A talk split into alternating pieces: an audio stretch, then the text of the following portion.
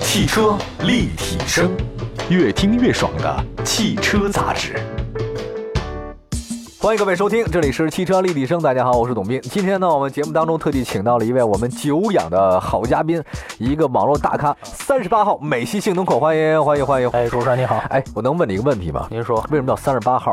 是这样的啊？嗯因为我最早以前是开那个日产 GTR 的，啊然后那个车的话，发动机是 VR 三八嘛，哦所以我就是在美国每次无论是赛道日啊，或者跟别人比赛，都是说去选这个三十八号，哦，所以就就慢慢就被叫起来了，对不对对？把这个号码就留下了。我觉得这个号码还是挺好的，三十八号，所以现在圈里朋友都管你叫三十八。三十八八个，哦，为什么叫美系性能控呢？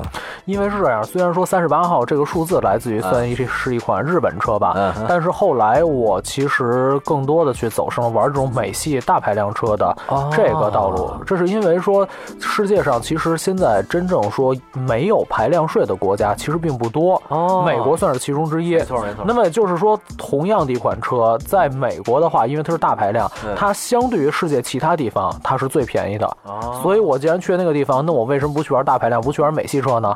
对不对？所以之后就买了许多许多的美系大排量跑车。有多？少许多？你给数一 下吧。你数数数数数我想来啊，捋一第下辆咱一下第一辆是一个雪佛兰的凯美瑞 SS。啊，然后之后，咱就只说美系啊，好其他系的只说美只说美系其他系的车不说了啊好。然后第二辆是凯迪拉克的 CTSV，哎，然后再往后应该是道奇蝰蛇的 SRT 是 ACR，哇哦然后再往后是雪佛兰的考维特 Z 零六，然后是雪佛兰的 Camaro ZL One，再往后是吉普的大切诺基 SRT 八，几个了？这应该是六个了吧？六个了然后再之后最新的一个是雪佛兰的 Camaro ZR 八，你是一个一个买的吗？呃。还是说一起买的？啊，不是一辆一辆买，但是说有些比较好的我就留下了，有些我觉得说测试之后觉得它没有什么太大意义了，只啊保留就给它随机卖掉。比如像那个大切诺基 S 就卖了是吧对对对，哦，嗯花了很多钱吗？其实并没有很多钱，因为这些车在美国真的是非常非常便宜。哎，你举个例子，就那蝰蛇那款车，好，比嗯如蝰蛇的话，它的在美国那边的售价是十万八千美金。十万八千美金的话，你算上汇率，比比如说以六点是吧，啊就算哦十一万美元吧，不到七十万不就到70万 OK 了。对对，但是那个车如果拿到国内的话，你正经交税，你想光是100排量税万综合一百万，估计都悬。你想是吧综合的税率是百分之呃一百四十三，就完税以后，你相当于要支付等于两倍半，大概天是哪。对对对那你想这么一来，就已经接近两百万了。这还只是成本，是排量税应该说，排量税太贵了对，或者叫就是消费税，它相当于消费税是说被哦加到你原始价格成本当中的一个价内税，是依据排量来累积的。哦，对哎，你为什么不叫说德系或者法系或者其他的？你你这样你会不会把自己叫窄了？其实我觉得并 没有啊，因为那可你就只要三十八号性能控不是完了吗？呃没有，因为我在之前 的啊话，真的是说非常的去不说极端吧，至少我认为也是说比较单一道路去追求这些美系车。嗯在那个时间段，其实我除了这种美系大排量以外，其他的车型我反而就不再去怎么的去玩了，啊只专注于说美系这些车了解，所以就叫美系性能控。哦，今天特地请到三十八号，今天我们说说这个，说说你在网络上面曾经做过的一件事儿好了，对吧？绕着二环跑十三那个是你的吗？呃，并不 是啊，不是你是吧？啊，采访错了。哎，谁说的？稿件不是这么写的。逗你玩儿，逗你玩儿。啊你干过最极端的事儿是什么？看你怎么定义极端这件事情。说说。你你自己让觉我得自己去定义对极端的事情吗？啊，其实我觉得到目前为止说，如果你要说汽车这个方面的话，啊还真的没有什么，我觉得算是极端哦。我觉得一切事情其实都还是说比较合情合理的，安全的范围或者其对他对范围对，之就内包括再做你比如说你玩车，像我也是说崇尚一定要去赛道，或者一定是对对说对对能够保证安全的场地才去玩。那个前段时间你在网上把长城做了一个测评，对吧？嗯嗯，然后听说影响了一些股价，对吧？这个我不知道，我不炒股。为什么当时要做这个事？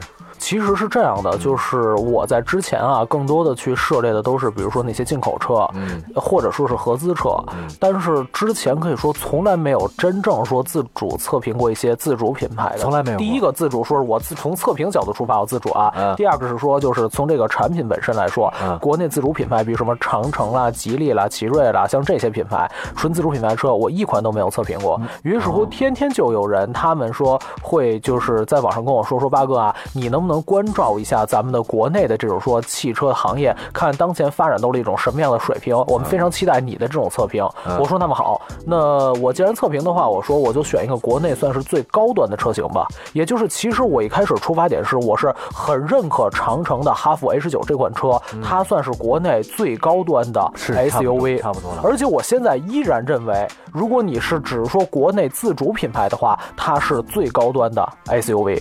所以说，我就选择去测评了它，然后之后就是发生了很多很多的事情。所以其实我一开始出发点是因为我很认可这款车，啊，对，那你发现两个硬伤，据说是吗？对的，一个是说它的这个变速箱在手动模式下是没有办法锁住档的，所以就是在你下坡的时候没有办法提供足够的发动机制动。明白。第二点就是说它这辆车的四驱系统，我认为不够完善。哦，这两个是硬伤，我觉得怎么说呢？以它的这辆车的定位和用途来说，它算是硬伤。就如果说哈弗 H 9它不是一款说这种越野车或者强调越野的 SUV 的话，如果比如说它是一款轿车，那么我觉得其实还可能算不上算 OK，硬伤，算算 OK，算对，没有 OK 什么吧问题，对啊对啊可能在其他方面的对比重会更大。但是你对于一辆说越野车，特别是说你真的可能说会开它去说野外去这种走一些更艰险的路面的话，那么如果你因为这两个问题，就有可能说给驾驶者或者车上乘客带来危险。而且我真的是说，算是亲临了这种险境，真的差点说给我搭上讲了讲性命。什么时候？这是你大概什么时候做的这个事情？长城 H 9呃，其实说，我认为算是两次集中反映出问题吧。第一次是反映说这个下坡的这个事情，嗯这次是在这个在门头沟那边去越野，嗯，然后呢，车辆下坡，照着咱们正常的这种说操作，肯定都知道下坡前我要先挂低档，嗯对吧？对所谓的叫咱咱们档位档位别坐别车别别速车别对速度不要太快，对，，不要快快。为什么对我不能？好多人说你为什么不踩刹车呢？因为踩刹车，第一点是你如果长坡的话，会引起说这种刹车过刹车过热嗯对，容易失灵。没错第二点就是在你越野驾驶的时候，如果说你这种突然去踩刹车的话，就有可能使你车辆说会发生很大的这种轴荷的前移，嗯嗯嗯就有可能说在一些极端的地方会导致翻车。甩尾或者翻翻车，啊对，翻是车啊，很危险很。危对，险你想轴荷往前移嘛，嗯对吧嗯嗯？在一些陡坡上，所以最安全的做法肯定是说挂上低档，利用发动机制动嗯去下坡，对吧？所以说我呢，在这个下那个长距离的陡坡，那个坡大概得有上百米。然后呢，我去下坡的时候，咱们肯定很自然先放到越野模式四 L 档嗯嘛，对吧？相对于让它传动比越大，相对于能够提供的这种发动机制动作用越强，并且手动模式我给它选择了一档，嗯然后我就松开了油门和刹车，让它自己去往下滑行。看到了些什么结果？然后在下滑的过程当中，它的档位就自己往上去跳，在手动模式下自己往上去跳，哎呦而且速度越来越快，没有办法提供发动机制动这，很到最后就没有办法，我只能去说被迫的还得缓踩刹车，不能急踩，哦因为急踩的话，你想车辆很容易就是说轮胎会打滑，对吧？会失控会抱嗯死没错，这个是很危险的。然后于是我就只能是缓缓的去踩刹车，然后用方向把车速控制住，然后反正把车停下来，真的是算是出了一身冷汗你。试验了几次？像这种情况试验了几就一次吗？呃，并不是，哦就是说实话，这事儿我觉得干的还确实挺极端的啊，应该可以说用极端去定义 了。就是我当时我想，会不会是说个别的可能一次我的设定有问题，或者说可能是一些偶然性的问嗯题，对对吧偶发的偶发的。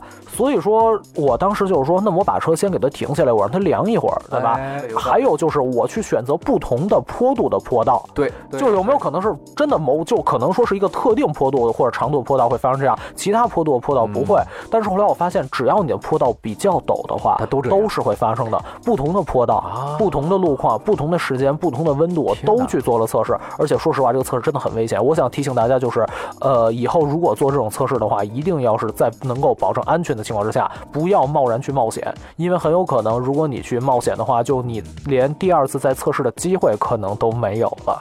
这话说的可能不是严你重一点你儿，你是独生子吗？家里是的， 啊，你要这样干不会特别危险吗？不，我认为这是我做测评的一种责任。应该这么干。这是我应嗯对我既然选择了去做测评，我就应该把这个产品它的全方位的特性给真实的反馈出来，无论是好还是不好，要么我不去做，你这个事情发生以后，其实我们看了之后觉得挺惊讶的，因为呃按理来讲，像 H 9它长城最高端的 SUV 当中，它出现这种问题，算是它的一个比较比较一个软软肋吧，或者是一个我觉得算硬伤。硬伤了，是对，吧而？且很可怕的一个硬伤。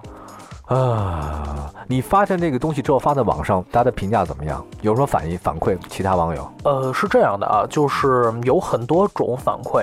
第一种反馈什么呢？就是很多人跟我一样认同，不是认同，或者说是支持我说这个车确实有问题。嗯这些人普遍是一些就是驾驶技术比较好或者比较有经验的，明白？因为确实你不得不说，就是很多人现在啊开车，特别是自动挡车，还是一地到底。什么叫一地到底？对，就是他甚至不懂说永远下不坡换的时候永需远要不用换手动模式或者限位档对三二对一对什么的，对没吧错？他对于说就是连这种概念都没有的人，他可能一时就不太能够理解。哎，那你下坡为什么要挂低档？啊 你踩刹车不就完了吗？啊于是乎，我就是还要去给他们去进一步去解释科等普一等下。对，但是也有一些人就是属于说，我不知道他们是谁派来的啊，但是故意相当于去说去给你相当于制造一些麻烦，水军嘛嘛。我觉得可能是水军吗啊我觉得可能是，而且关键是口径都是异常的一致。那就是水军。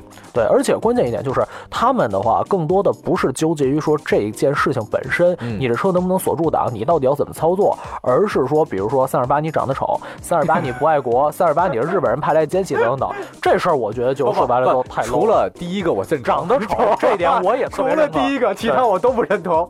这对样这样，那个谁，三十八号，先稍微休息下。你猜第一个硬伤对不对？嗯然后还有第二个硬伤，包括你碰到了哪些事情，今天在节目当中都跟大家好好吐吐槽。如果大家想看三十八号长什么样子的话呢，嗯也可以随时关注我们的微信平台，可以 吗？好呀好，没问题。很帅的啊。然后您可以在微信平台里面搜“汽车立体声”找到我们。休息一下，马上回来。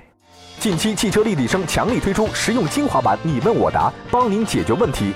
您平常遇到开车、养车、修车、买车各种疑难杂症，只要在微信当中给我们文字或留言，就有专家为您逐条回答。三百秒之内秒懂你的爱车，解决你的问题，赶快参与进来，被采纳在节目当中更有好礼相赠。继续回到汽车立体声，今天呢，我特地请到了我们的好朋友三十八号美系性能控，大家可以管它叫三十八或者三十八号，这八哥都可以啊。今天讲的是你曾经测评的长城的一些事情，然后网上跟水军打架好玩吗？你有没有反驳他们？呃，会有反驳。会有反驳？对，他们人很多吗？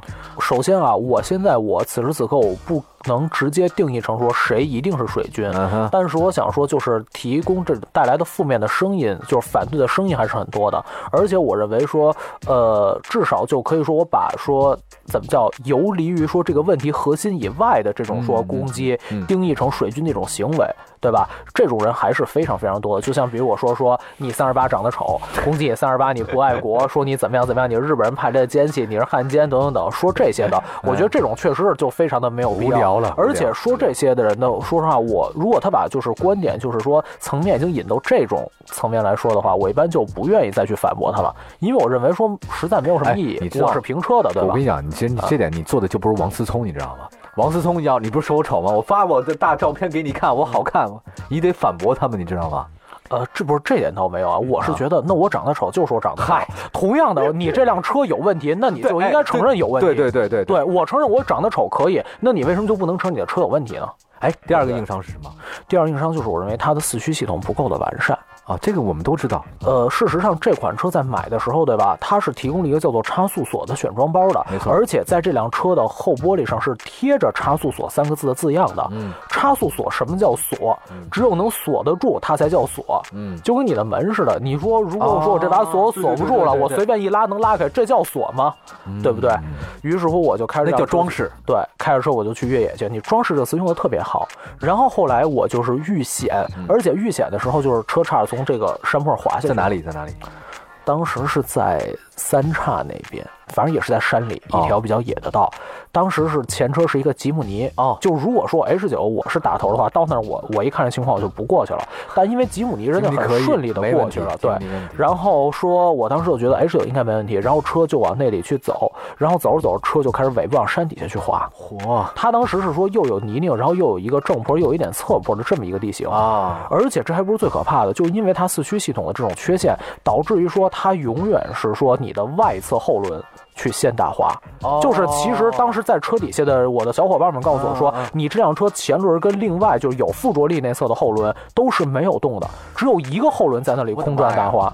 但事实上，这种现象与厂家所宣传出这辆车的所谓的先进的四驱是完完全全相反的一种情况。厂家宣称，比如它的中央什么什么博格华纳套的什么系统多么多么智能，如何把动力向前去传，或者说后面有不同差速分配锁的话，对对对等等等这不些同。的分配力度，但事实上，当时啊此时这此样刻在现场，就是后差速锁它既锁不上，就失灵了而且说它的中央的这个套链没有办法把动力向前去分配，同时它也没有什么电子的制动辅助，都是没有的。就是你只能是眼干眼巴巴的看着这个车轮去打滑，而且你也知道，它这个说车轮其实越滑，滑移率越高，附着力会越差。没错也就是你越滑，你的越车滑越横着往底下摆，越滑越滑。对所以说我看这个情况不对，我赶紧就是跳车下来了啊然后，因为我如果再往下开，真的我不多说，再往下再多滑，可能呃十厘米，这辆车可能顺山着底趋下势了就山底下了，山底也是几十米的悬崖。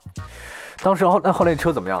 当时是说我们就是几个人挤在吉姆尼里边，算是把车反正开到山顶，开吉姆尼上山顶之后，我们拿了一个拖车绳啊把车拖回给来了是吧绑，不是拖回来了，是说把车给绑在一棵树上。哦拖是拖不回来，然后我们几个人就在吉姆尼里边挤着过夜。你想，因为当时说你到了山顶之后，当时已经是傍晚了，就很晚了，你路也看不见，下山的路也是一条说比较艰险的防火道，当时还下着雨，哦，防火道嘛，对，下着雨。哦然后反正几个人确实挺挺艰难，反正吉姆尼里就挤着过夜了。过夜之后，你想吉姆尼里挤几个人几是吧？几个人？吉姆尼挤了三个人，还有一个人在还行吧 H 九里边待着。为什么呢？呦因为我们当时在山顶是有信号的，我们当时想尝试报警去救援。后来呢是说，因为就是 H 九线的那个地方是没有信号，山顶上反而有，可能因为它海拔比较高，地势比较高，所以呢我们是想 H 九里有一个人，如果比如说真的说救援的人到了，哦能直接跟 H 九去取得联络，不然到 H 九那块儿他到那儿他动不了了，他没有办法再上山，就一条路很窄，明白了就他们又没有办法跟我们吉姆尼里边人去联系，所以我们等于就是等于这个联络过程是这样的：是 H 九的人拿手台跟山顶上吉姆尼联络，嗯然后山顶上吉姆尼再拿着电话去跟山外的人去联络，然后如果山外的人来了的话，再去跟 H 九的人再去碰头，明白等于这样一种三角形的联络方式。后来那车被救走了吗？后来是这样的，等到说第二天天一亮吧，我们开着吉姆尼就下山了，走另一条山路下山。之后的话，因为山上是比较泥泞，因为下着雨嘛，觉得救援难度太大，我们就把车扔在那儿了。之后又过两天，等到天晴了以后，我们再去说，算是带了几个人吧，一个救援队过去。然后我们也不是用车拖起来的，我们是用那种手拉葫芦，啊哦利用说当地的那种说树木什么的明白明白挂在树上，把车一点点算是给一点蹭下来了。对对对，这样啊对，可以给这给样拉下来了，但是救援过程也真的是挺危险，好几次还差点把车滑下去。这算你最危险的吗？我认为算是我到目前为止玩车经历过最危险的一次情况吧。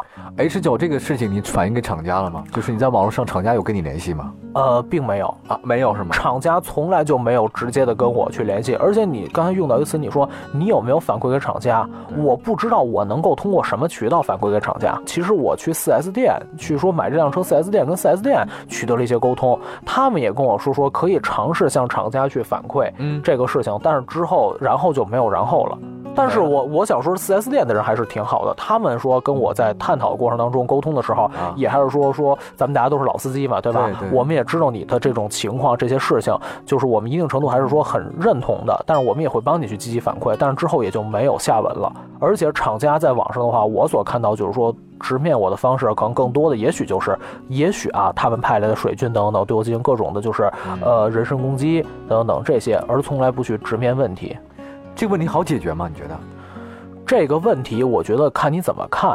就是第一点是说，长城之前，我认为他把 H 九这个车捧得太高，嗯，他把这个车给说成什么全地形啊，什么无所不能，也有差速等等。就如果说一开始我知道它是一个只是一个限滑式 LSD 的话，并不是真正差速锁的话，可能我根本就不会去选装这个东西。啊，可能是，或者说至少在那次驾驶，我心里有底，说这个车可能不行，我就不会去冒那样的险。他是夸大宣传，夸大宣传没，错我认为这是最大问题。就是如果说你 H 九，假如说你不夸大宣传，并且说你的价格可能说更低一点的话，我们就踏踏实实做国产最强，其实没有没有关系。但是这辆车你在上市之初，你能够看到，其实它厂家还是乐于拿这个车跟对一些对高端的对一些竞品，对吧？对大家都看到了，去做一些对比，而且还去可能说说什么它能够比人家好好好等等这些东西。是反正就在我侧当中，我就觉得这辆车的话，其实到目前为止，我可能依然认为它算是国内最高端的国产的自主 SUV。但是我想说，是跟这种合资车型或者原装车型的话，还是有很大很大差距。再有就是我觉得这辆车本身给我感觉它透露这种浮躁，嗯就是我感觉这辆车很多地方它不完善可。是你不知道，很多人都觉得长城这个厂家已经很踏实了，就是很多人觉得长城这家企业已经比像什么吉利啊，或者说江淮啊、奇瑞还要更加的稳重一些了。但就是这样，咱们国内最为稳重的企业，依然可能还会有很多的问题。你认为它就是比较浮夸了一点，是吗？我觉得这个从两方面来嗯说，一方面是技术层面、产品研发层面，还有一点就是说宣传。咱们先说产品研发层哦产品面研发，所谓就是说，我觉得罗马不是一天建成的。是你想想，他所谓的标榜出那些对手，咱们不说什么丰田啊、三菱啊等等等，这它些主要合资打的就是品牌丰田嘛，就那些国外的品牌，你无论是三菱、是丰田、是其他的那些厂家，人家造越野车的年头有几十年了，人家积累了多少经验，人家这种说就是多少的这种说技术数据等等这些东西，对吧？这是第一点。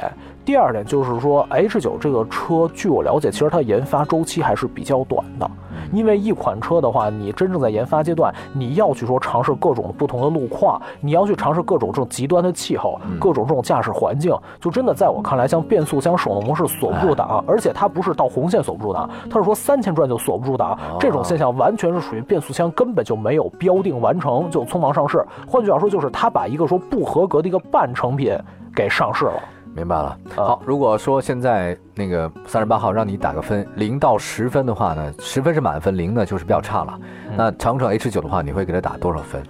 呃，这样说吧，呃，任何你去评价一款产品都不能脱离它的售价，嗯，就是性价比吗？对，就是性价比。啊对，就由你就来如果说 H 9当前售价的话，是的对满分十分，我顶多能给它打一分，一分。顶多给它打一分。好，明白了。但是，如果说 H 9这辆车，它如果说价格折半的话，嗯它只卖十万出头的话，我能给它打八分，好，明白。